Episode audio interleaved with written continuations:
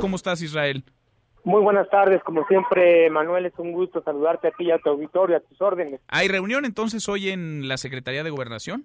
Sí, se nos informó que por cuestiones de agenda de la secretaria, esta reunión que originalmente se tendría que celebrar mañana a las 4 de la tarde, se celebra o se llevará a cabo hoy a las 6 de la tarde. Entonces, pues bueno, ahí estaremos presentes nuevamente eh, tratando de empujar estos 11 puntos que hemos sido muy claros y que a mí me llama de sobremanera que no hayan podido destrabarse ah, y contestarse estas preguntas muy sencillas de si ya se hizo la compra consolidada, quién se le hizo, cuándo llegará, por cuánto tiempo tendremos medicamentos, la calidad de estos, las compañías a las que se les hizo, etcétera, ¿no? Porque lo que, ustedes, lo que ustedes piden, Israel, pues es certeza, ¿no? Y claridad, si no es mucha molestia al gobierno federal. Claro, eh, digo, son cosas que deberemos de saber puntualmente ante la situación que hemos eh, pasado, pero parece que a veces, bien lo dices Manuel, causa como molestia que nosotros seamos tan preguntones, ¿eh? A, veces así sentimos, que les causamos molestia que preguntemos, como que si quisieran ciudadanos de tercera, calladitos, aunque aunque la estemos pasando mal. Desde, desde la última reunión que tuvieron Israel y que conversamos ese mismo día, después de la reunión en gobernación, en donde incluso me platicaban tú y otros papás y mamás de niños con cáncer, lloró la secretaria de gobernación, parece que se sensibilizó mucho con el tema. ¿Ha habido algún avance?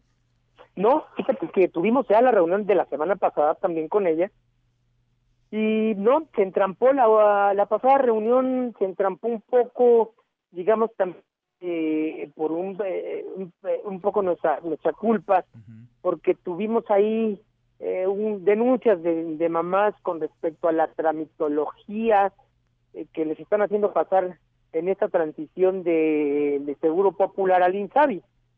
Entonces, bueno, la Secretaría de Gobernación escuchó puntualmente estas quejas muy válidas de muchas mamás, me incluyo eh, eh, eh, en, el, en, racimo de, quejas porque nos siguen pidiendo pólizas del seguro popular, etcétera, ¿no? Ahí hay un problema, siento yo, como de capacitación al personal administrativo de los hospitales, porque no es exclusivo el Federico Gómez, sino de, otros hospitales. Entonces se entrampó la reunión en ello, no dio tiempo de desahogar estos 11 puntos que se nos hace muy básicos, Y que se nos hace eh, pues lo fundamental que es el abasto de medicamentos. Pues Entonces creo que ahora vamos ya con esa idea mucho más clara de que, pues primero que nos digan lo básico, lo básico son los medicamentos, eh, cuando llegan todas estas preguntas y se desahogue esta minuta puntual que se construyó, quiero aclarar, junto con la Secretaría de Gobernación, la primera reunión que tuvimos con ellos. Quisimos nosotros no llevar un documento, sino que fuera una construcción entre ciudadanía y gobierno de este documento. por eso ellos tienen una obligación mucho más grande de cumplirlo, porque es una construcción mutua, está elaborado entre ambas partes. Ahora, parece que el diálogo pues no está siendo suficiente, no está alcanzando. Israel pasan o están pasando ya a las acciones judiciales también. Sí, es que no está haciendo, mira, el simple diálogo no garantiza que los medicamentos estén llegando a los hospitales.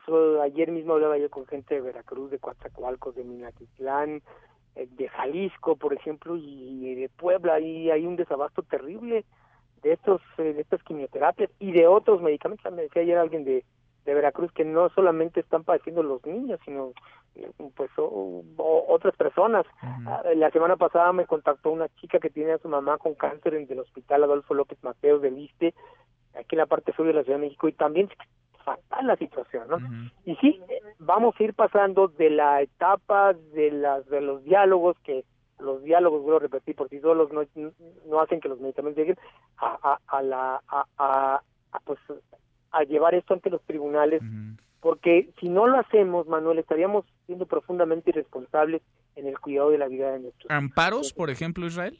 Ya hoy son los primeros incluyo en el paquete para mi hija, y otros cinco papás aquí en la Ciudad de México que se han parado. Entiendo que en el norte del país, en Nuevo León y en Veracruz, hay 25 papás amparados, en Nuevo León 60, y se suman cinco más que somos nosotros. Los otros papás han, han, están como pensando y nos están viendo como experimento a nosotros a ver qué sucede. Y yo te puedo asegurar que no tendría que suceder absolutamente nada malo, al contrario, pues van a dictar una suspensión provisional a favor de nuestros hijos y tendrán que acomodar lugar darle los medicamentos. Israel, está también la violencia que se ha generado en redes contra ustedes, contra los papás y las mamás de quienes pelean por los medicamentos para sus hijos. La violencia en las redes, pero diría también ya la violencia en las calles, porque hay quienes señalan que ustedes no son papás realmente, que tienen un hijo, una hija con cáncer, que están lucrando con esto, que alguien les paga, que hay un móvil político detrás. ¿Han tomado algún tipo de consideración, Israel, de protegerse alguna medida? Sí, Manuel, también vamos a tomar ya una medida legal. Eh, estamos ya con los abogados que están construyendo la ruta legal. El viernes tuvimos una reunión con ellos y eh, todo esto se presentará muy rápido por escrito. Eh, nosotros les vamos a informar qué día acudiremos ante las instancias correspondientes. Yo quiero imaginar que es la Fiscalía General de la Ciudad de México por estas amenazas y estos vapuleos que hemos recibido no solamente en redes sociales, sino como bien tú dices también ya de manera directa. Si no es aquel domingo de la marcha por la policía capitalina, estoy seguro que nos hubieran agredido físicamente. ¿Contra quien resulte responsable entonces Israel? Contra quienes resulten responsables porque hay, pues, no sabemos si estos son bots, es un laboratorio que está detrás, orquestado por alguien, o que son personas reales, pero sí tenemos eh, temor, yo te voy a decir que de manera particular pues nos movemos en transporte y te puedes imaginar que alguien te agrega en el transporte público, te avienta las vías del metro o en la calle puede sufrir algún tipo de, agresión, sí, sí nos da temor, sobre todo, ¿sabes qué? Estos youtubers que luego están sentados ahí enfrente en la mañana. Sí, sí, sí, que son muy violentos, que hablan muy a la ligera, muy irresponsablemente además. Y tienen 250 mil, 500 mil reproducciones, nos han han llevado al linchamiento público en nosotros. Y me parece que incitar desde las plataformas de comunicación al linchamiento es algo muy muy grave. Entiendo yo que la mayoría de razón está prohibida en este país, no se puede juzgar a alguien por mayoría de razón, eso me parece muy muy delicado, muy grave porque están incitando a la violencia, inclusive por ahí un diputado eh, contra mi persona, concretamente eh, Gerardo Fernández Noroña, hizo comentarios que, que yo estaba pagado por un partido político y que tenía vínculos de mi lugar de origen, en San de las Casas, con, con, gente que me daba trabajo ahí de un partido.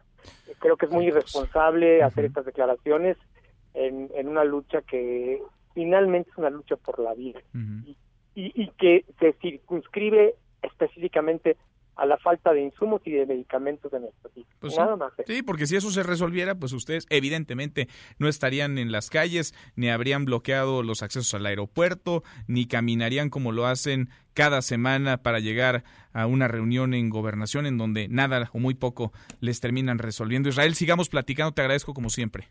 Como siempre, Manuel, muchas gracias y muy buena tarde. Abrazo. Gracias. Igual para ti, muy buenas tardes. Mesa para todos.